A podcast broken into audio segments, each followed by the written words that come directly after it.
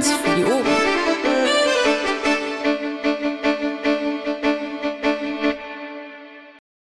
Guten Abend hier zum zur 30. Bufo-Sprechstunde hier im Engel, auch heute am 9. Februar. Und ich habe hier den Stefan, den Carsten, den Michael und den Bernd und einen große Überraschung, die ja schon auf Twitter angekündigt war, meinen Co-Moderator, den Sysopt. Wir wollen ja versuchen, ein bisschen mehr Moderatoren zu kriegen und da fangen wir heute einfach mal damit an. Trotzdem, wir wechseln uns ab und zu ab und äh, ich sag mal so, guten Abend Stefan, wie war deine Woche? Ja, schönen guten Abend zusammen. Ähm, meine Woche war ein bisschen durchwachsen. Ich äh, bin letzte Woche Montag ähm, zum ersten Mal ausgefallen wegen Krankheit. Mich hat äh, Fieber fast dahin gerafft. Also ich hatte 37,9 oder so. Äh, und das ist für Männer ja durchaus ein sehr gefährlicher Bereich. Ähm, inzwischen bin ich wieder so einigermaßen auf dem Dampf, äh, aber immer noch ein bisschen. Das Interessanteste für die Zuhörer könnte sein, dass wir am vergangenen Wochenende ein ähm, Teamwochenende des Bundesvorstands hatten. Wir haben uns ähm, in Kipfenberg getroffen. Das ist ähm, wunderschön gelegen im Altmühltal äh, im Zentrum Bayerns, ähm, also für manchen ein bisschen abseits gelegen, aber das ähm, gehört äh, zum Spiel. Wir haben die Zeit genutzt, um intensiv miteinander zu reden. Ähm, wir haben geguckt, wie es uns miteinander geht, wie es jedem von uns geht.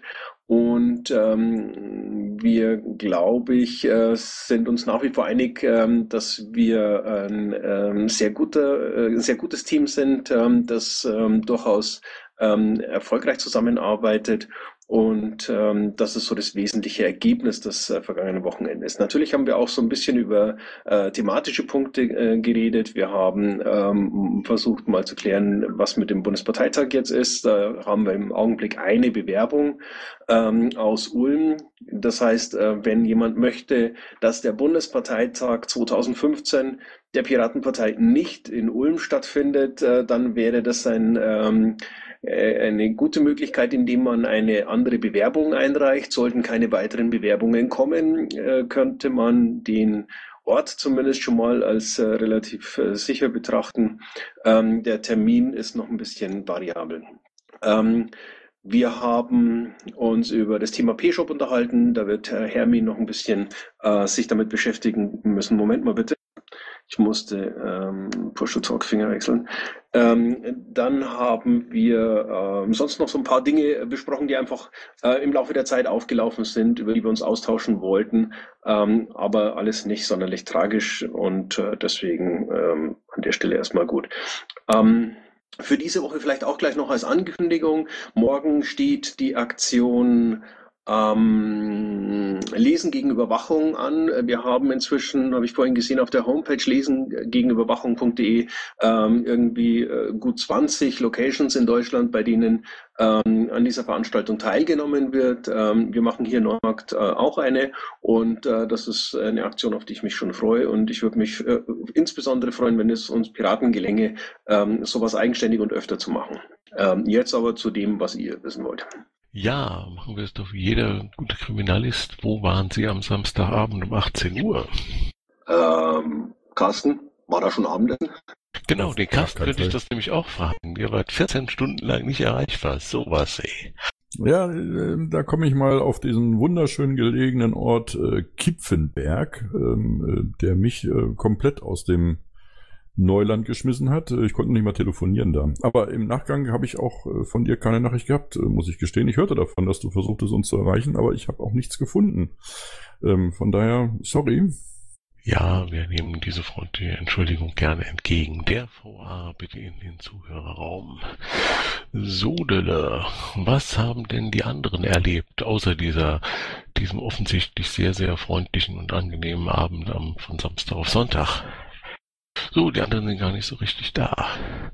Dann gibt es äh, sowas ähnliches wie eine Wortmeldung. Da wir heute ja hier kein Saalmikrofon haben, dann verstehe ich die Anwesenheit vom VA hier wie eine Wortmeldung. VA.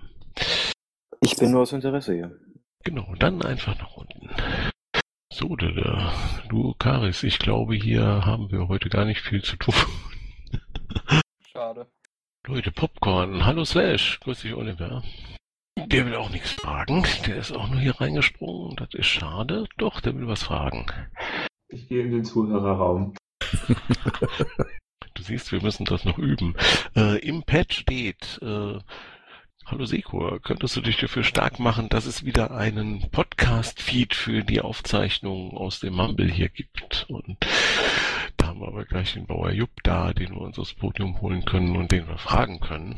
Kriegen wir wieder unseren Feed, lieber Bauer Jupp? Also ich fände es gut, wenn es den wieder gäbe, aber ich bin äh, im Augenblick nicht der, der da irgendwie äh, steuert eingreifen kann. Ich habe nicht mitgekriegt, worum ging's? Unser Podcast-Feed, der scheint irgendwie seit Mitte des Jahres nicht mehr zu funktionieren. Gebt ihr uns den lieben Podcast-Feed des Krähennests wieder? Äh, alles Zeichen stehen auf Nein. Erstens ist das Ding nicht ein halbes Jahr platt, sondern bestimmt anderthalb Jahre. Und zweitens, ja, ich darf mittlerweile wohl sagen, ähm, wir haben alles Mögliche ausprobiert, aber sobald die Dinge wieder online war, wurde er wieder durch irgendeinen Bot, durch irgendeinen Bot gehackt und ist erschossen. Und deswegen haben wir aufgegeben. Das ist schade. Tja. Nun gut, wir sind traurig, unser Mitgefühl ist beim Podcast-Feed. Welche anderen Fragen gibt es? Leute, kommt hoch zu uns. So nah konnte er noch nie beim Bufu sein. Vielleicht sollten wir mal darauf hinweisen, dass wir nicht beißen. Äh, wir beißen nur selten. Können wir uns darauf einigen? okay. Wir können ja so machen, wenn niemand freiwillig hochkommt, holen wir uns zufällig jemanden. Das klingt aber jetzt noch ein fiesen Spiel. Ja, Leute, ich war überrascht. Bitte. Ich war, ich war überrascht, dass keine Fragen äh, zu dem Blogpost ähm, äh, zum Thema Bildung kommen, ähm, weil äh, die Tweets, die ich vorhin in meiner Timeline gesehen habe, waren ähm, zumindest eine Handvoll davon oder, oder ein, paar vereinzelte waren durchaus kritisch, ähm, weil das Argument war, dass man ähm, mit dem Lernen von Programmieralgorithmen ähm, oder Programmiersprachen ganz allgemein ähm, durchaus das Gehirn trainieren könnte. Ähm, vielleicht können wir ja über den Punkt einfach reden, solange keiner eine andere Frage stellen möchte.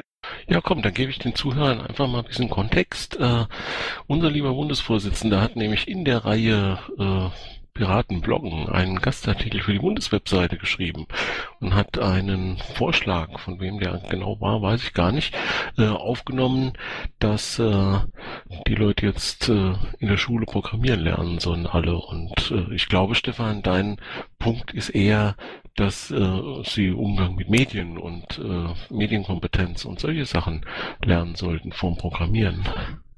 Also ich denke, ähm, das, was die da eigentlich wollten, war schon ähm, das Thema Medienkompetenz. Also äh, wie gehe ich mit, mit sozialen Medien um? Äh, was bedeutet das, wenn ich Inhalte ins Internet äh, setze? Ähm, was, was passiert eigentlich mit den Informationen dann? Welche Möglichkeiten habe ich, die später noch zu korrigieren und so weiter? Also Dinge, die Menschen ja für den Rest ihres Lebens tatsächlich nachhaltig begleiten und durchaus auch in der Lage sind, Menschenleben massiv zu beeinträchtigen ähm, sind schon Dinge, die man in der Schule lernen sollte. Und ich glaube, da sind wir uns auch alle einig. Ich denke aber, dass ähm, der eine oder andere, der da in der Vergangenheit gesagt hat, die sollen das Programmieren lernen, halt äh, zwar das meinte, aber einfach äh, schlicht und ergreifend keine Ahnung äh, hatte, was er da eigentlich fordert. Weil ich glaube, ähm, das, das ähm, Lernen von, ähm, von, von Schreiben von Software ähm, ist, ist eine, eine Fähigkeit, äh, die wirklich nur für eine, für eine Handvoll äh, Berufe tatsächlich von, von Relevanz ist. Und wir haben aber im Augenblick ähm, inzwischen das Problem, dass ähm, beispielsweise Handwerksmeister hm, verzweifelt Auszubildende suchen, also äh, junge Menschen, ähm, die einen Beruf lernen wollen. Und ähm, ich äh, habe ein paar ähm, in, in meinem Bekanntenkreis, die mir erzählen, ähm, dass sie keine ausbildbare ähm, äh, junge Menschen mehr finden. Also die, die Menschen kommen, oder die, die, äh, die Kids, die kommen aus der Schule, äh, haben im Prinzip neun Schuljahre erledigt, ähm, aber haben äh, ganz, ganz viel oberflächlich mal gehört. Ähm, ihnen fehlen aber so, so ganz grundlegende ähm, Fähigkeiten, ähm, was, was, was, was Rechnen, Schreiben und Lesen in einer vernünftigen Geschwindigkeit und, und in, einer, äh, in, in einer vernünftigen Souveränität betrifft und ähnliches. Und ähm, wenn ich dann höre, äh, man soll ihnen äh, irgendwelche Programmiersprachen ähm, eintrichtern, dann denke ich einfach, das ist ein verzweifelter Versuch, irgendetwas zu tun, weil man erkennt, dass man was tun muss, aber keinen Plan davon hat. Also, du findest ernsthaft, dass das Lernen von Programmiersprachen in der Schule, in der heutigen Situation nicht sinnvoll ist. Ich muss dich das fragen, weil Das würde mich überraschen. Ja, ähm, wir, gehen, wir, wir gehen von allen Kids aus. Ähm, das heißt, wir müssen irgendwo äh, einen, einen Punkt in der Schule finden, ähm, wo alle Kinder durch müssen oder wo alle zumindest ähm, in, in, einem, in einem vernünftigen Level äh, dran äh, beteiligt sind. Also so ähnlich wie, wie man, ich würde mal sagen, als erste Fremdsprache in, im Deutschen, in, in Deutschland äh, Englisch lernt. Ähm, und möchte ich auf jeden Fall ein Argument anführen, das äh, meines Erachtens ein wichtiges Argument ist. Also aus verschiedenen Sparten heraus, zum Beispiel lingüistisch, aber auch politisch, auch bildungspolitisch. Äh, Programmiersprachen verbinden verschiedene sprachliche Ideen. Auf der einen Seite hat man einen mathematischen Zugang. Auf der anderen Seite ist er syntaktisch, grammatikalisch. Man kann sozusagen mit Worten auch was tun. Also er verbindet wirklich, gerade Programmiersprachen sind im Grunde genommen auch eine gute Verständnisbrücke für ähm, ein allgemeines symbolisches Verständnis dieser Welt. Und das ist ein sehr wichtiger Aspekt, der auf jeden Fall in Schulen unterbeleuchtet ist und meines Erachtens gefördert werden sollte. Denn äh, es ist auf jeden Fall wichtig, dass sie, wenn die Leute aus der Schule kommen, sich die Welt zumindest vorstellen können, wie sie zusammengebaut ist, dass sie konstruiert ist oder dass sie ähm, sozusagen von solchen Variablen auch abhängt, auch programmiert ist im weitesten Sinne. Nicht zwar nicht jetzt im negativen Überwachungsschwachsinn, sondern wirklich im Sinne einer, ähm, ich sag mal, mh, ja, einer Konstruktionsfähigkeit auch, dass man versteht, was hinter den Dingen ist, dass man weiß, dass man das auch selber konstruieren kann. Das ist ein ganz wichtiger Aspekt. Und wie gesagt, die meisten Programmiersprachen verbinden auch verschiedene Wissenschaften, verschiedene Ideen miteinander. Deswegen finde ich das eigentlich sehr grundlegend und wichtig. Kann ich ein Stück weit nachvollziehen. Ähm, Bleibt aber trotzdem der entscheidende Punkt, dass es unglaublich viele Dinge gibt, ähm, die wichtiger wären, ähm, als zu wissen, wie man in einer vernünftigen Programmiersprache heute ähm, äh, irgendwelche Algorithmen produziert, die etwas tun. Ähm, das ist nice to have, ähm, das kann man anbieten, aber äh, das ist nicht das, ähm, was, was, was Menschen die mit, mit der Technik der Zukunft umgehen können sollen, wirklich können müssen. Ähm, während hingegen ähm, die Fähigkeit, mit, mit sozialen Medien umzugehen, äh, die, das, das Wissen darum, ähm, was, äh, was, was, was mit den Informationen in unserer Gesellschaft passiert, ähm, das wär, wäre sehr, sehr wichtig. Und ähm, wenn ich da eine Abwägung vornehmen muss, dann äh, kann Programmieren an der Stelle einfach weg. Dann muss ich noch ein Argument anführen, wenn ich darf. Klar, deswegen diskutieren wir hier. Monopol streitet schon ein, wenn es ihm zu lang wird. Genau. Ähm, ich denke, dass es äh, wirklich schwierig ist, ein be kritisches Bewusstsein in einer Gesellschaft äh, zu erzeugen über ihre eigene Situation, die natürlich sehr stark von äh, Algorithmen bestimmt wird, wenn sie überhaupt keine Ahnung hat, wie diese zusammen, äh, wie diese entstehen und äh, somit auch immer so einen mystischen Zauber umgibt, der auch zur Ohnmacht der Menschen führt, weil sie nicht genau wissen, wie sie das ändern oder was sie denn daran ändern würden.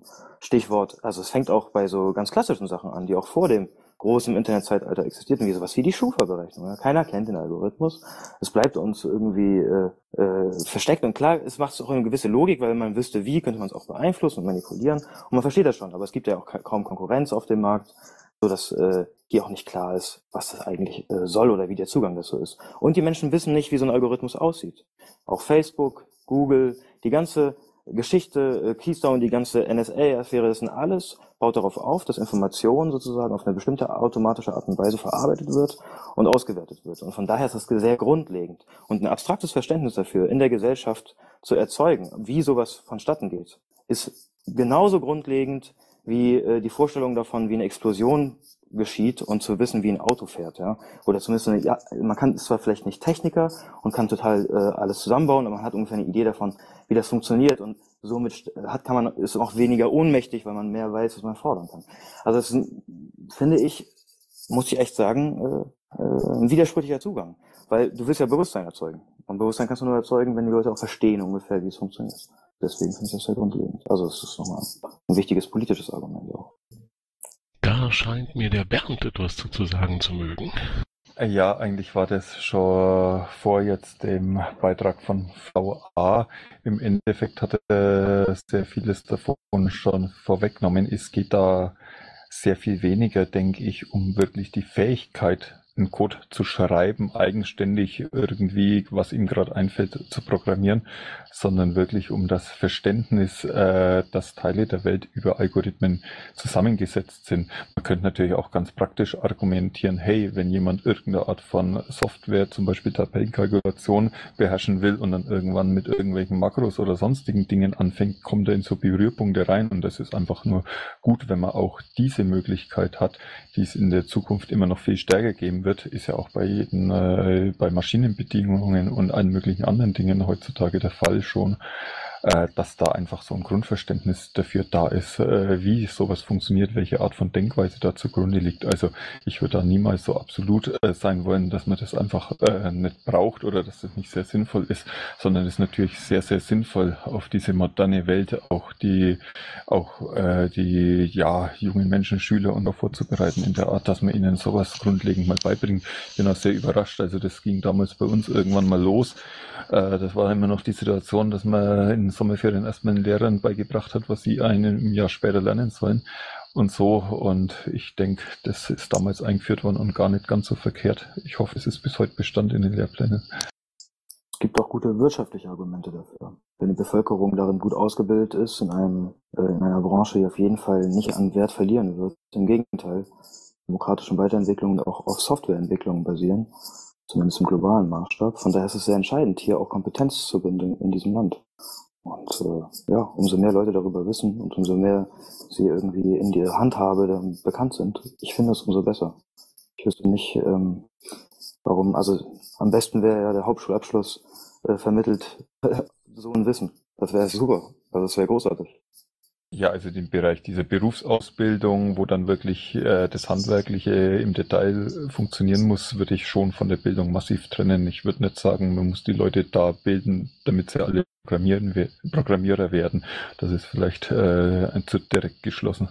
So, jetzt grätsche ich mal rein, weil wir haben auf dem Podium jetzt hier zwei Leute, die sich auch zu Wort melden. Und zwar den äh, Kronemok, den Ahoy und den... Oh, der ist wieder weg. Also doch zwei, alles klar. In dem Fall fängt der Golem an, ne? Hallo. Ähm, also ich kenne das selber aus dem Handwerk. Die äh, Jungs sind nicht ausbildungsfähig. Das ist echt schlimm. Was ich mich frage, ist, warum kommen die dann eigentlich in die nächste Klasse, wenn sie irgendwo auf der zweiten, dritten Klasse hängen geblieben sind? Ich bin der Meinung, das muss Schule leisten können. Und wenn sie das nicht kann, dann hat die Schule ein Problem. Dann müssen vielleicht die Lehrer mal wieder auf die Schulbank. Und wenn so Kiddies äh, vielleicht mit 14 noch immer in der dritten Klasse sitzen, dann würden sie vielleicht mal anfangen Gas geben, weil es wird irgendwann peinlich. Aber ich verstehe nicht, warum die eigentlich dann in die nächste Klasse kommen, wenn sie den Stoff nicht drauf haben. Nehmen wir das mal so als Rentin. Ahoi! Nachdem ich ja Ausbilder im Bereich Fachinformatik auch bin, äh, muss ich mal dazu sagen, das sind natürlich schöne Ansätze, die sich aber absolut überhaupt nicht durchsetzen lassen. Äh, vor allem, weil auch selbst die äh, Azubis im Bereich dieser Fachinformatik praktisch massiv Probleme haben, überhaupt zu verstehen, wie programmiert wird oder wie das, wie das geht oder zusammenhängt. Da sind selbst einfachste kleine Programme, äh, die bringt man zwar noch irgendwie hin, aber wenn man sich das dann erklären lässt, was eigentlich da passiert bei einer einfachen Schleife, da setzt dann teilweise schon aus. Also ich sage mal, mindestens 60, 70 Prozent dieser fachbezogenen Azubis können letzten Endes nicht programmieren. Das ist, äh, also ich setze das jetzt mal gleich. Es wäre natürlich toll, wenn wir alle Lateinisch könnten und alte Gesetzestexte durchlesen und so weiter und auch verstehen oder irgendwas, äh, aber du kannst nicht die ganze Welt Latein lernen lassen. So, wir werden es sehen. Wollen wir noch weiter zum Thema Bildung und Programmieren reden oder wollen wir einen netten Schwenk zur Wahl in Hamburg machen? Wir können gerne einen netten Schwenk zur Wahl in Hamburg machen. Und ähm, fragen mal Michael, ob er so ein paar Sätze dazu sagen kann, wie der Wahlkampf läuft. Nein, das macht der Charis, an den gebe ich jetzt mal weiter bei der Gelegenheit. Äh, ich habe da eine Frage und zwar, äh, wie sieht's denn aus mit einem vielleicht Pad oder gibt's hierzu ein Pad? Ja, natürlich gibt's hierzu ein Pad. Und zwar äh, steht das im Raumfähnchen vom dicken Engel und es wurde vorher vertwittert und es ist die Nummer 292 im dicken Engel. Ich schicke das auch gleich nochmal um. Sodele, Hamburg. Ja, Hamburg. Äh, Schwierigkeit ist, dass ich da jetzt äh, seit ein paar Tagen nicht mehr da war. Äh, einerseits äh, Vorstandswochenende, andererseits ich hatte äh, letzte Woche ein äh, größeres privates Problem, hat sich heute äh, freundlicherweise weitgehend entschärft. Ähm, was ich aber mitkriege, erstens, ähm, es werden dort äh, kräftig Infostände gemacht, soweit halt die Personaldecke reicht. Das äh, scheint einigermaßen zu klappen. Wo wir im Moment massiv unterbelichtet sind, und das ist für die Piratenpartei echt peinlich, ist im ganzen Bereich Social Media. Und da äh, Aufruf an alle, die jetzt hier im dicken Eck sind. Leute, äh, ich pack gleich noch einmal die Adressen äh, der Hamburger Kandidaten rein, äh, die Twitter-Nix ähm, und äh, die äh, entsprechenden Hashtags äh, sind vor allem Piraten und Haha-Wahl äh, haha wie äh, Hansestadt Hamburg. Und immer wenn ihr dort etwas seht, dann könnt ihr das äh, einfach retweeten, also wenn das äh, Inhalt sinnvoll ist, natürlich nur, äh, um da äh, so ein bisschen mehr Relevanz zu erzeugen. Also im Bereich Twitter sind wir im Moment sehr, sehr unterbelichtet äh, im Vergleich äh, zu anderen Parteien, die äh, längst nicht so internetaffin sind wie wir und ich äh, betrachte das ehrlich gesagt als Schande. Die zweite Geschichte am Freitag, den 13. Am kommenden Freitag haben wir dort Wahlkampf-Endspurt-Party. Wir treffen uns also äh, um äh, kurz vor 20 Uhr auf dem Spielbudenplatz. Das ist, wer äh, Hamburg ein bisschen näher kennt, äh, mitten auf dem Kiez äh, in St. Pauli, quasi direkt vor der Davidswache. Dort äh, werden die Kandidaten, äh, Bundesvorstandsmitglieder, äh, Fraktionäre werden dazu äh, verschiedene Reden halten. Äh, die Thüringer werden Bratwurst grillen, es wird auch was Flüssiges geben äh, und äh, da wollen wir nochmal auftanken, um dann am äh, nächsten Tag, am Samstag, äh, sozusagen einen Endspurt hinzulegen. Nein, CC. Michael hat die Piratenpartei nicht als unterbelichtet bezeichnet. Das muss ein Missverständnis sein. Ja, aber unsere Twitter-Aktivität, insbesondere bei der Hamburg-Wahl, ist es leider. Das muss man einfach einmal so feststellen und schleunigst daran etwas ändern. Ja, ähm, lass mich das korrigieren oder noch was hinzufügen. Michael hat an der Stelle um Hilfe gebeten für die Social-Media-Arbeit. Wobei ich ihm da zustimmen muss. Also es ist tatsächlich so, wir bräuchten gerade im Bereich Social Media dringend Hilfe. Also wenn da irgendjemand ähm, Fähigkeiten in sich schlummern spürt ähm, oder weiß und ähm, Zeit und Energie und äh, Lust hat, äh, ein bisschen zu helfen, ähm, Twitter zu, zu, zu äh, befeuern, ähm, in, in Facebook ähm, ein bisschen äh, zu agieren, ähm, dann kann er sich gerne melden. Wir können da jede helfende Hand äh, dringend brauchen. Und im Laufe der nächsten Woche einfach alles, was mit dem Hamburger Wahlkampf und Piraten zu tun hat, einfach mal fleißig retweeten. Das kann doch jetzt nicht so schwer sein. Genau, und so schwer ist es wirklich nicht, weil in Zeile 8 vom Pad stehen die ganzen Twitter-Nix der, der Kandidaten aus Hamburg. Und das, äh, da kann man sich durchaus eine Liste abbringen und kann die einfach mal abhören. Wie sind denn die Prognosen im Moment? Also ich weiß es nicht. Äh, wir werden auch selten äh, eigens aufgeführt. Das heißt, man kann vermuten, äh, in welchem äh, Bestandteil wir bei sonstigen drin sind. Äh, wir haben allerdings auch die Schwierigkeit, äh, dadurch, dass es in Hamburg ein recht ambitioniertes Wahlsystem gibt, so mit Kumulieren und Panaschieren und jeder hat fünf Stimmen, die er dann auch auf Kandidierende unterschiedliche Parteien verteilen kann, äh, ist es auch sehr schwer, äh, das äh, von den entsprechenden Instituten zu prognostizieren, was da in Hamburg rauskommen wird. Nun gut, wir haben eine Meldung. Such. Und übrigens, der CC und der Bundesvorstand mögen bitte aufhören, sich gegenseitig zu trollen. Subuk. Der Subuk hängt hier nur zum Spaß rum. Der Grulle, wenn es um Hamburg mal geht. Nee, wäre nicht mit Hamburg, wäre was anderes. Dann warte noch eine Sekunde. Gibt's noch was zum Thema Hamburg? Außer, dass wir alle hoffen, dass er am Wochenende gut geht. Wie ist denn dein Maß, Stefan? Ab wann haben wir denn irgendwie sozusagen politisch gewonnen. Nee, das ist unfair. Das geht jetzt gerade nicht, weil äh, das hier wird aufgezeichnet und ähm, steht online und ist nicht unter uns und deswegen ist das im Augenblick schwierig äh, zu beantworten. Ähm, Fakt ist, dass wir in der Vergangenheit gesehen haben, dass ähm, Wahlkämpfe für die Piraten durchaus überraschende Ergebnisse liefern können. Ähm, Fakt ist auch, dass wir beispielsweise äh, erst vor wenigen Monaten äh, in Prag und ähm, in Bad Marienbad ähm, ein, ein sehr, sehr äh, herausragendes äh, Wahlergebnis äh, für die tschechischen Piraten hatten. Ähm, Fakt ist, dass äh, wir in Hamburg ähm, ähm, ein, ein sehr interessantes ähm, ähm, Umfeld für unsere Partei haben. Es ist ein Stadtstaat. Wir haben ein Wahlalter ab 16. Ähm, wir haben in der Vergangenheit in Hamburg immer wieder mal Überraschungen äh, in den Wahlen gesehen. Ähm, das heißt, spricht also sehr, sehr viel dafür, äh, dass Hamburg tatsächlich ein ähm, äh, herausragendes Ergebnis für die Piraten werden könnte. Ähm, wir haben allerdings äh, im Augenblick das Problem, dass ähm, die äh, Prognosen der Wahlforscher eher düster sind. Und ähm, das äh, schmälert all das, was ich gerade gesagt habe, ähm, in seiner Wirkung wieder ein bisschen. Ähm, deswegen ist es im Augenblick schlicht und ergreifend nicht ähm, machbar, da irgendeine Prognose abzugeben. Ähm, irgendjemand hat mal schön formuliert, Prognosen sind ein schwieriges Geschäft, vor allen Dingen, wenn sie die Zukunft betreffen. Ähm, das gilt gerade bei der Hamburg-Wahl im Augenblick äh, ganz besonders. Gut. Schade eigentlich, aber wahrscheinlich ist es einfach so. Alles, was noch irgendwie Zeit hat, ab nach Hamburg, oder? Äh, wenn, Michael, wenn noch jemand äh, irgendwie überraschend sagt, komm, ich investiere nochmal, ich gehe noch zum Infostand oder sowas. Äh, an wen kann er sich denn noch wenden?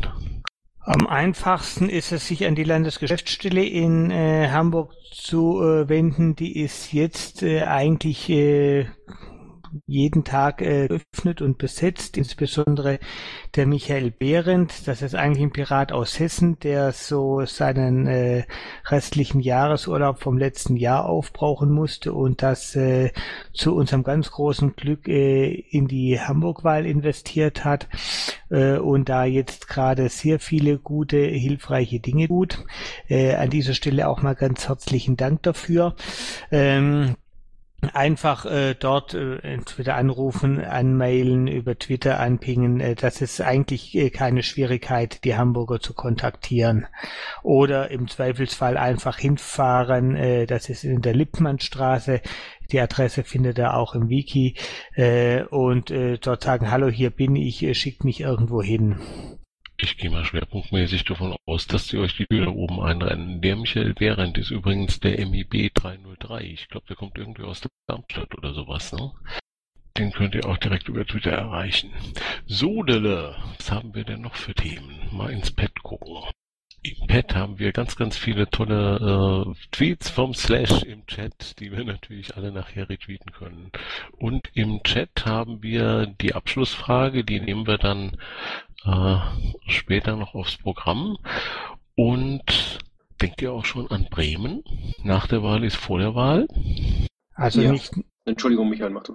ja, also nicht äh, in dem Fall tatsächlich nicht äh, nach der Wahl ist vor der Wahl, sondern die äh, äh, entsprechenden Bemühungen sind schon äh, längst angelaufen. Äh, Gerade in dem Zuge, wie Christus jetzt oben in Hamburg ist, dort Dinge tut, äh, hat er mir ein bisschen äh, Zeit freigeschaufelt, um mich verstärkt äh, um Bremen zu kümmern. Ähm, wir haben in Bremen einige äh, besondere Konstellationen. Das fängt an, äh, dass äh, das im Prinzip zwei verbundene Wahlen sind mit getrennter 5%-Hürde in Bremen und Bremerhaven.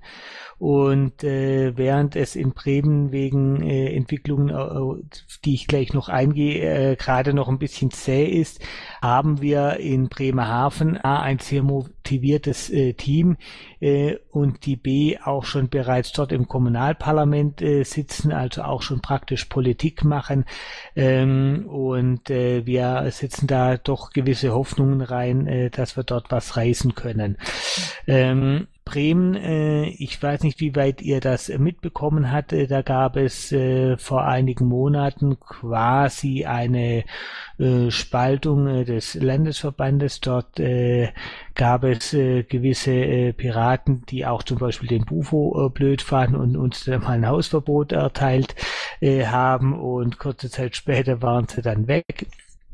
Und die Zurückgebliebenen sind nicht so besonders viel äh, und äh, sind auch sehr unerwartet jetzt auch in die Verantwortung gekommen und äh, das hat auch so ein bisschen gebraucht, äh, bis die so wirklich warm geworden sind äh, mit äh, dem Wahlkampf und ihrer Rolle darin.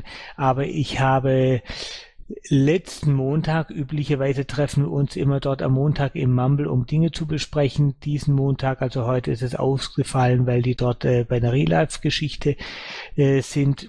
Und äh, letzten Montag, wo wir dann auch angefangen haben, äh, Wahlplakate zu besprechen, äh, ist da wirklich dann einmal äh, Leben auch in die Diskussion gekommen und ich bin zunehmend optimistisch, äh, dass äh, es dort auch noch äh, deutlich vorangeht. So, und wir werden im Pad ermahnt, völlig zu Recht. Michael, mach Werbung für die Unterstützungsunterschriften. Der Link ist im Pad in Zeile 50. Brauchen die noch Unterstützungsunterschriften? Die brauchen Unterstützungsunterschriften und äh, dass wir jetzt nicht äh, alles stehen und liegen lassen und nach Bremen äh, rennen, um dort zu sammeln, liegt daran, dass sie gar nicht so viel brauchen. Das sind 400 plus ein bisschen Reserve. Äh, das ist im Vergleich zum Beispiel äh, zu, ich glaube, 2000, die wir in Brandenburg sammeln mussten, äh, doch eine eher äh, überschaubare Zahl. Und äh, ja, wir brauchen auch da noch Hilfe.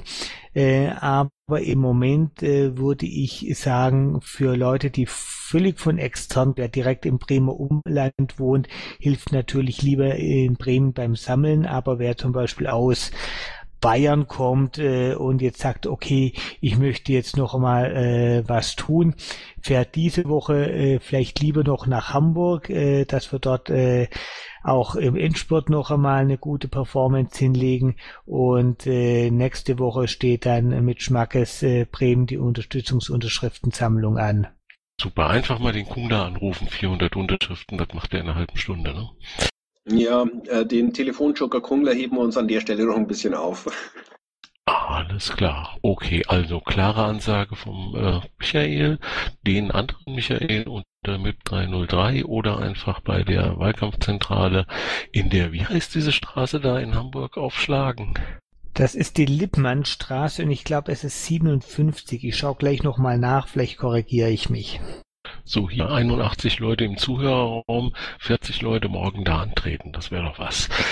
So, dann haben wir, glaube ich, das Thema Hamburg-Wahl. Nee, da fragt jemand, äh, wenn er äh, nicht nach Hamburg gehen kann, was kann er außer retweeten und einen Spende auf aktionpiratenpartei.de machen, äh, den noch von zu Hause aus machen, um die Hamburger zu unterstützen. So ein Angebot sollte man nicht ablehnen. Ja, also die Sache mit der Spende, ähm, die Wahl ist jetzt in weniger als eine Woche, äh, wenn jetzt heute jemand äh, was spendet, bis das dann äh, sozusagen äh, die Hamburger erreicht, ist die Wahl rum. Äh, zumal äh, irgendwelche Dinge drucken oder so, das ist jetzt eigentlich alles zu spät. Wenn jemand noch irgendwo Geld rumliegen hat und nicht wohin damit, dann würde ich das eigentlich schon eher äh, nach Bremen schicken, weil auch dort werden wir viel Geld äh, sinnvoll einsetzen können. Äh, Bremen hat den Vorteil, dass es nicht kleiner ist als Hamburg. Also Bremen und Bremerhaven ist ungefähr so ein Dritt Hamburg. Das heißt, äh, da äh, brauchen wir letztlich auch nur ungefähr ein Drittel der Summe oder dieselbe Summe hat äh, relativ gesehen einen etwa dreimal so großen Effekt und äh, zum jetzigen Zeitpunkt äh, lieber dorthin als äh, ich meine, Hamburg ist äh, in dieser Hinsicht bereits äh, dann gelaufen. Ich hätte einen Vorschlag. Sesh, du willst uns noch was zu den Wahlen Hamburg und Bremen sagen? Genau, Stichwort digitaler Wahlkampf. Was kann man jetzt noch machen, wenn man weit von Hamburg entfernt ist? Vorweg, es macht sehr viel Sinn, jetzt digital aktiv zu sein für Hamburg, weil äh, vor zwei Tagen hieß es, dass die Hälfte der Leute da unentschlossen sind, wen sie wählen. Und wir müssen noch weiteres bedenken. Äh, 16- bis 18-Jährige werden da wählen können. Und die sind nun mal etwas stärker im Internet unterwegs. Und was man noch machen kann, neben Twitter, auf jeden Fall, jeder von euch ist doch in irgendeinem Forum registriert, das euch nahesteht, sei es ein Computerforum, Gamerforum oder Klamottenforum, was auch immer. Macht da einfach einen Thread zur Hamburg-Wahl auf, verweist auf den Hamburger Wahlomaten und das ist schon die halbe Miete. Okay, ich nehme CrowdChain. Was nehmt ihr? Ich muss erstmal gucken, welche Gruppen ich habe. Aber ganz wichtiger Hinweis vom Slash, äh, wir lassen uns im Moment von solchen Parteien, oder was heißt im Moment, wir lassen uns schon seit über einem Jahr oder seit der Bundestagswahl äh, von solchen Gruppen wie AfD oder sowas die Lufthoheit im Internet abnehmen. Ne? Die sind nämlich da und kommentieren aus ihrer Sicht. Da kommt dann gar nicht irgendwie das Wort AfD vor, sondern da kommen einfach deren politischen Inhalte, kommen dann schon im ersten Kommentar irgendwo bei Spiegel oder sonst irgendwo. Und äh, das kann eigentlich nicht die Wahrheit sein. Ja. Nehmt das bitte ernst, was das Slash da gesagt hat. So, noch was zur Hamburg-Wahl oder zur Bremen-Wahl, die uns noch beschäftigen wird. Wann ist die Mai, gell? Die ist am 10. Mai. Entschuldigung. Am 10. Mai. So, noch was zur Hamburg-Wahl. Ich sehe Solzgen auf dem Podium.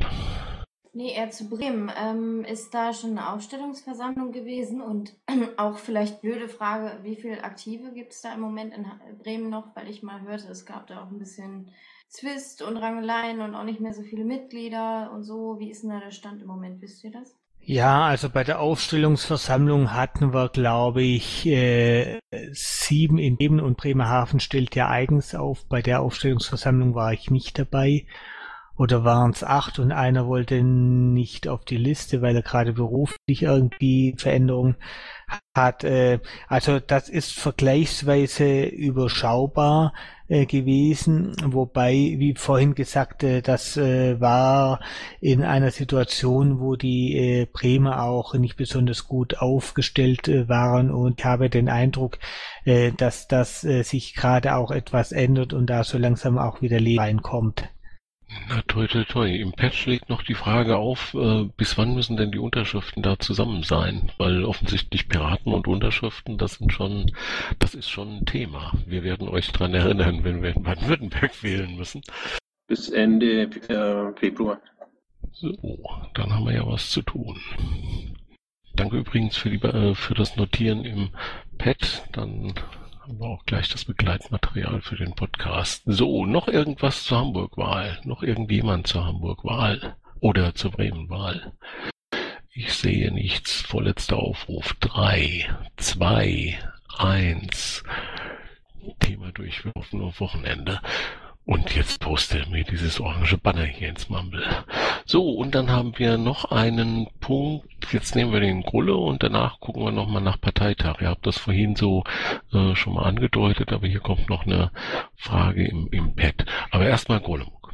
Ja, hallo nochmal. Äh, ich habe nur eine Frage, also warum reagiert eigentlich der Piratenshop nicht? Also ich, ich habe da jetzt mehrmals eine Anfrage gestartet, die reagieren nicht. Also wollen die nichts verkaufen oder haben die schon genug? Dem muss man da auf die Füße treten. Entschuldigung, das ist eigentlich meine Frage. Mm, Also der, der einfachste Weg an der Stelle äh, tatsächlich, wenn, wenn da Fragen sind oder Beschwerden oder äh, Kritik, mm, dann wäre eine kurze E-Mail an Vorstand Ed, weil dann landet es bei uns im Ticketsystem, dann kriegt es der Zuständige, in dem Fall wäre es die Hermi, ähm, und kann sich darum kümmern. Also wenn du einen Dreizeiler da hinschickst, ähm, was du getan hast, äh, was äh, das erwartete und das erhaltene Feedback wäre, wäre cool. Vorstand, Vorstand at piratenpartei.de. Danke. Immer gerne. Supi. Noch was zum Piratenshop, wenn jemand gerade was irgendwie auf der, auf der Pfanne hat zum Piratenshop. Drei, zwei, eins. Nächstes Thema. Genau, du hattest es vorhin schon mal angesprochen, Stefan. Wenn sich jemand äh, noch bewerben möchte als Austragungsort für den nächsten Parteitag, dann wäre noch Zeit bis zum 20. Februar sich zu bewerben. Die Bewerbungen sind nicht so richtig fett bisher, kann das sein? Ja, wir haben natürlich ein Problem, dass ähm, im Unterschied zu früheren Bundesparteitagen ein extrem knappes Budget ist. Ähm, das ist zwar grundsätzlich möglich, Hallen zu dem Preis zu finden, ähm, aber es ist halt nicht mehr ganz so leicht und äh, deswegen scheint es so zu sein, dass ähm, wir auch weniger Bewerbungen als früher haben. Ähm, ich führe es mal auf den Punkt zurück. Äh, andere möchte ich jetzt an der Stelle erstmal noch ausblenden. Aber es ist tatsächlich so, wir haben nur eine Bewerbung. Ähm, ich habe zwar gehört, es sollen noch eine in Arbeit sein, äh, weiß aber nichts Genaues. Ah, eine sehr positive Entwicklung. Im Chat fragt mich jemand nach dem Link zu dieser Bewerbung. Bitte packt den nochmal ins Pad. Äh, zahlreiche anwesende Vorstände, dass wenn sich noch ein Kreisverband oder sowas bewerben möchte, dass er weiß, an wen er sich bewerben muss. Und ich sehe den Bastian am, äh, am Mikrofon. Und der Bastian, der möchte uns hier eine mündliche Bewerbung einreichen. Stimmt das? Nein, ich habe mir eine Nachfrage, also es ist jetzt eine ernsthafte Nachfrage, kein Scherz. Ähm, wir haben ja die Möglichkeit, äh, sehr preisgünstig in Mailand das zu machen. Ist das eine Option, die grundsätzlich vom Bundesvorstand abgelehnt werden würde? Äh, oder ist es äh, sinnvoll, sich da ein bisschen konkreter darum zu bemühen? Also das kriegt man auch innerhalb zwei Wochen hin jetzt. Wo? Wo bitte? Milano, Mailand. Okay, ich fürchte, das ist ähm, innerparteilich politisch äh, schlecht darstellbar. Ähm, ich glaube nicht, dass wir das machen können, ohne dass ähm, die Partei irgendwie brennt. Ja gut, ich fahre nur mal, es ist ja nur, vom Budget her ein guter Unterschied von 30.000, 40.000 Euro und äh, weil wir ja kein Geld haben für solche Dinge, deswegen war es eine ernsthafte Nachfrage. Wenn das aber als überflüssig angesehen wird, dann braucht man sich da jetzt nicht weiter den Kopf drauf zu machen. Dankeschön. Unterschied 30.000, 40.000 Euro bei den Hallenkosten oder bei was? Gesamt. Also wir haben ein Angebot aus Mailand, äh, die gesamten Parteitag für 2000 Euro zu machen, mit äh, einer großen Halle mit allen, was das Herz begehrt, inklusive diesem Internet. Das ist jetzt kein Scherz, das ist kein, kein Hoax, sondern das ist ein ernst gemeintes Angebot von äh, einem italienischen Kollegen von der PPI. Und äh, deswegen war es einfach nur eine Nachfrage, macht es überhaupt Sinn, da weiter nachzuhaken oder ist es politisch undenkbar? Also ich halte es für politisch undenkbar. Begründung? Gut, dann ist der Fall erledigt. War da eine Nachfrage von irgendjemand? Äh, ja, von mir. Warum ich das für politisch undenkbar halte? Ganz genau. Ja, das kann ich gerne ausführen. Ähm, als ähm, der vorletzte, nein, der letzte Bundesparteitag in Halle stattgefunden hat, gab es ähm, kritische Stimmen ähm, aus Teilen der Piratenpartei, dass Halle jetzt nicht gerade zentral äh, in Deutschland liegt. Wenn man sich aber die Karte Deutschlands anschaut, dann liegt Halle tatsächlich gar nicht mal so ungünstig. Liegt äh, an Autobahnen, äh, ist äh, mit Zug zu erreichen, also ist gar nicht mal so schlecht. So, und jetzt, wenn ich mir vorstelle, dass ähm, der Bundesvorstand auf die Idee kommen könnte, eine Bewerbung für einen Bundesparteitag in Mailand. Ähm, für den Fall, dass man nur so eine ungefähre Vorstellung hat, wo Mailand ist, äh, möge man mal ganz kurz äh, Google Maps oder eine alternative ähm, Anwendung starten, um zu gucken, äh, wo dieser Ort denn äh, tatsächlich ist.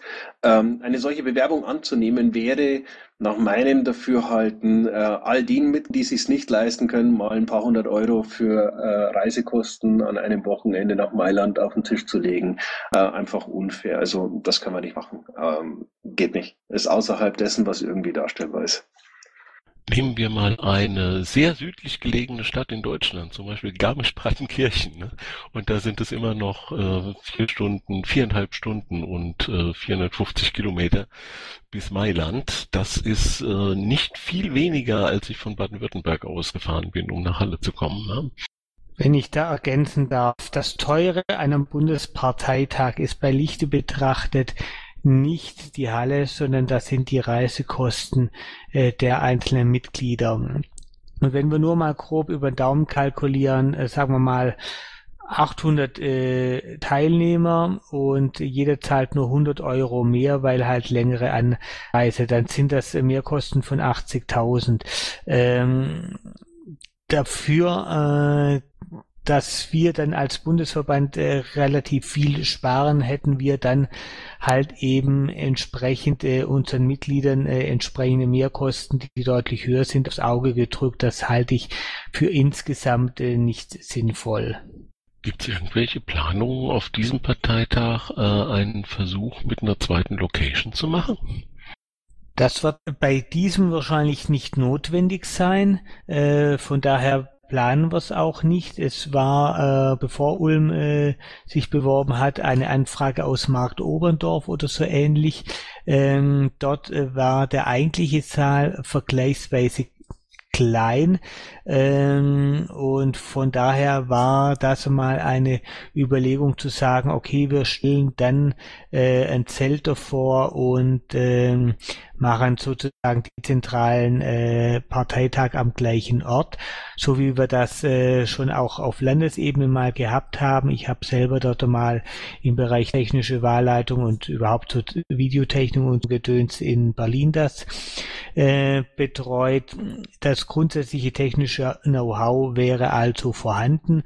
Ähm, aber äh, ja, das sind äh, alles äh, andere als angespielte Prozesse und äh, dann machen wir erst einmal das äh, auf äh, Bundesebene, das mit dezentral im selben Gebäude und äh, wenn das äh, flutscht, kann man dann so langsam drüber nachdenken, äh, da äh, zwei völlig getrennte Orte äh, miteinander zu verknüpfen. Wobei äh, dann völlig klar sein äh, muss, dass das nicht unbedingt äh, günstiger wird, weil wir dann äh, plötzlich sehr, sehr zuverlässige Internetverbindungen äh, haben. Äh, und sehr zuverlässig heißt, dass wir dort einfach massiv redundant arbeiten müssen, weil uns in dem Fall eins nichts passieren darf, dass diese Verbindung zwischen äh, diesen beiden Orten wegknallt. Gut, ein harsches Programm. So, dann habe ich den Piratus, der was dazu sagen möchte. Ja, ich persönlich finde die Idee mit Mailand unheimlich toll. Ähm, aus dem, ich, ich sehe das mit den Anfahrtskosten nicht unbedingt kritisch, weil wenn man sich anguckt, was so ein Billigflieger kostet heutzutage nach Mailand, das ist wahrscheinlich deutlich günstiger als jede Bahnfahrt äh, innerhalb von Deutschland. Wenn wir jetzt zum Beispiel einen Parteitag in Ulm hätten oder so, äh, glaube ich, dass viele Leute viel höhere Anfahrtskosten hätten, als nach Mailand zu fliegen. Okay, ich gebe zu, dass die Ökobilanz sicherlich schlechter wäre, aber was man durchaus bedenken sollte, wäre, dass öffentliche, ähm, ja, die öffentliche Aufmerksamkeit, die entstehen würde, wenn die Piraten nach Mailand gehen, um dort einen Parteitag zu machen, abgesehen vom schönen Wetter. Naja, ähm, zum Thema Billigflüge, klar, die ersten zehn kämen wahrscheinlich relativ günstig nach Mailand. Aber ähm, wie wir wissen, kalkulieren äh, Airlines die Flüge so, dass äh, sobald eine gewisse Auslastung erkennbar wird, ähm, die Preise äh, drastisch anziehen. Das heißt also, die ersten zehn kämen super günstig runter und der Rest, der mit im Flieger sitzt, würde diese Plätze subventionieren. Also das ist kein, kein Spiel, das funktionieren würde. Und bei, bei, bei allem Respekt für den Spaß, Spaß, den das machen würde. Und hey, ähm, ich wäre auch dabei. Mailand ist cool. Ich fahre auch hin und äh, ich habe den Vorteil, ich wohne im Süden, äh, im Süden Deutschlands. Ähm, das heißt, die Hälfte der Strecke äh, für einen Hamburger habe ich schon. Aber ähm, es wäre einfach unfair. Es wäre gegenüber unfair, ähm, die jetzt schon ähm, darum kämpfen, zu einem Piratenparteitag hinfahren zu können, ähm, indem sie Mitfahrgelegenheiten nutzen und ähnliches ähm, und äh, die wir auf die Art und Weise einfach abhängen würden. Also das, das tun wir nicht, also zumindest nicht, wenn ich ähm, eine Möglichkeit habe, das zu verhindern. Eine zweite Frage und zwar letzte Woche haben wir ja angesprochen, ähm, ob wir die Idee der äh, Partei die Partei kopieren und diesen Geldverkauf ähnlich gestalten würden. Ähm, ihr hattet gesagt, ihr wolltet euch da an dem Wochenende in der Klausur mal drüber besprechen. Habt ihr da irgendein Ergebnis gefunden? Also wir haben über das Thema, ähm, wir tricksen die Parteienfinanzierung aus, wie AfD und die Partei das machen, ähm, in der Vergangenheit schon zweimal diskutiert. Ähm, ich wäre grundsätzlich sofort äh, dabei, wenn ähm, es da irgendeine tolle Möglichkeit gibt, um einfach zu zeigen, dass dieses System kaputt ist. Aber ich bin nicht bereit, ähm, die finanzielle Basis und Zukunft der Piratenpartei damit aufs Spiel zu setzen. Und ähm, ein gewichtiges Argument unseres Schatzmeisters in der Diskussion war, dass äh, weder die AfD noch die, äh, noch die Partei das Problem haben, dass sie ähm, bislang nennenswerte ähm, Parteienfinanzierung bekommen haben und in ihren Strukturen von diesen Zuwendungen ähm, tatsächlich im Augenblick sehr abhängig sind. Das ist etwas, was für die Piratenpartei leider zutrifft und demzufolge ist es kein Weg. Also ich werde werde kein Experiment machen, bei dem das Risiko besteht, ähm, irgendwelche ähm, zigtausende oder gar noch höhere Beiträ äh, Beträge ähm, an, an Strafen von der Bundestagsverwaltung aufgedrückt zu bekommen ähm, oder die Parteienfinanzierung als, äh, als Ganzes äh, zu gefährden. Ähm, da brauchen wir definitiv andere Lösungen. So, mit der sehr eindeutigen Aussage unseres Bundesvorstands kommen wir jetzt sozusagen zum humoristischen Teil, zum Abspann. Heute haben wir nämlich wieder eine gescheite Abspannfrage. Und jetzt mögen sich bitte alle vier anwesenden Bundesvorstände schon mal ganz, ganz warm anziehen. Wenn wir schon die ganze Zeit über das Programmieren an Schulen geredet haben, in welcher Programmiersprache denn? Ja, wahrscheinlich würde es darauf hinauslaufen, dass ähm, wenn das, ähm, wenn die Kultusministerien sich darauf einigen, dass ähm, es ein Pflichtfach Programmieren an äh, Schulen geben wird, dann wird es so laufen, dass äh, die Programmiersprache, die da verwendet wird, wahrscheinlich ähm, Basic, äh, irgendwie GW Basic oder ähnliches ist. Ähm, wenn die Kids Glück haben, dann äh, wird es äh, Pascal sein, damit sie wenigstens sowas wie, wie den Hauch einer modernen Sprache haben. Ähm, was es aber wahrscheinlich nicht sein wird, ist es äh, tatsächlich etwas Modernes, äh, was man tatsächlich auch benutzen könnte, um, äh, um, um Software zeitgemäß zu entwickeln. Ähm, ich habe inzwischen die Diskussion auf Twitter und, äh, und Facebook noch ein bisschen äh, verfolgt. Ähm, natürlich kann man programmieren lernen, um andere ähm, Fähigkeiten ähm, auszuarbeiten und zu, zu schulen. Das steht völlig außer Frage. Ähm, aber ich würde nach wie vor dabei bleiben, es ist nice to have, so etwas anzubieten und das machen Schulen schon seit vielen, vielen Jahren. Ähm, ich halte es aber für vollkommen Bullshit zu sagen, jedes Kind muss programmieren lernen. Egal in welcher Sprache. Stefan, ich lasse dich nicht aus. Hose runter, wenn's Pflicht wird, in welcher Sprache? Na, wenn ich den Kids dabei helfen soll, dann wäre es C-Sharp, weil das die Sprache ist, mit der ich jeden Tag mein Geld verdiene. Oh mein Gott, jetzt wirst du einen Twitter-Shitstorm. Pirat Süd, Carsten, welche Sprache? Ich präferiere das Italienisch immer wieder. Michael? Nachdem ich quasi ein reinrassiger Delphi-Programmierer bin, allenfalls mal Ausflüge nach Lazarus, was auch ein Pascal äh, Entwicklungstool ist, äh, bin ich natürlich ganz klar auf diese beiden festgelegt. Du siehst, Stefan, du hast vollkommen richtig gelegen. Jetzt Bernd. Ja, also ich würde sagen, die sollten das im Geschichtsunterricht machen und vielleicht irgendwie mal den Leuten Assembler beibringen oder Force zeigen. So, fragen wir doch einfach die junge Generation, Sysopt. Äh, ich würde es eigentlich ähm, den äh, Jugendlichen und Kindern überlassen, was sie lernen wollen, weil äh, dieses autodidakte äh, Auseinandersetzen mit ähm, eben Programmiersprachen an sich, äh, jeder findet da seinen Weg und jeder findet seine Lieblingssprache und wie, wie er mit irgendwas am besten zurechtkommt. Da gibt es jetzt nicht per se zu sagen, die Programmiersprache ist jetzt am besten ähm, meine persönliche Präferenz auf jeden Fall nicht Java, weil ich finde Java einfach nur von der ganzen Struktur her unglaublich hässlich. Tut mir leid. So, und ich habe die große Freude als Moderator, diese Frage nicht beantworten zu müssen. Wir haben 21.57 Uhr und wenn jetzt nicht jemand noch aufs Podium drängelt, dann werdet ihr das von mir nie erfahren. Ja, also stell, dir stellen wir natürlich die Frage schon noch ab. Äh, der Link vom Wigbold ist vielleicht auch noch sehr wichtiger. Ihr kennt vielleicht den Raspberry Pi, dieses Projekt, wo auch viele Schüler in England das Ding bekommen haben. Wenn man ihnen sowas hinknallt und sagt, hey, da macht er was und da tut er was und könnte auch noch ein bisschen mehr tun als programmieren, da können auch noch Lichtle angehen oder irgendwelche anderen sinnvollen Dinge getan werden, äh, dann ist es natürlich sehr richtig und wichtig, dass sie sich dafür das Richtige selber erarbeiten und dann noch viel, viel mehr lernen als eigentlich programmieren. Hast du Programmieren gerade als nicht sinnvoll bezeichnen wollen? Nein, das würde er niemals tun. Dirk, welche Sprache? Was, ja, das bitte im Restbei, das finde ich schon ein echtes Argument. Ansonsten hätte ich selbstverständlich gesagt, die Kiddies, die brauchen unbedingt einen Node und müssen JavaScript lernen. Alles klar, in diesem Sinne. Dann bedanke ich mich für diesen humorigen Abschluss dieser Runde, freue mich über ein halbwegs ungetrolltes Pad mit einem sehr interessanten Chat nebenbei, viele Vorschläge vom Slash fürs äh, Retweeten und einer langen Liste von Piraten, die unbedingt Retweets brauchen, noch im Laufe der nächsten Woche.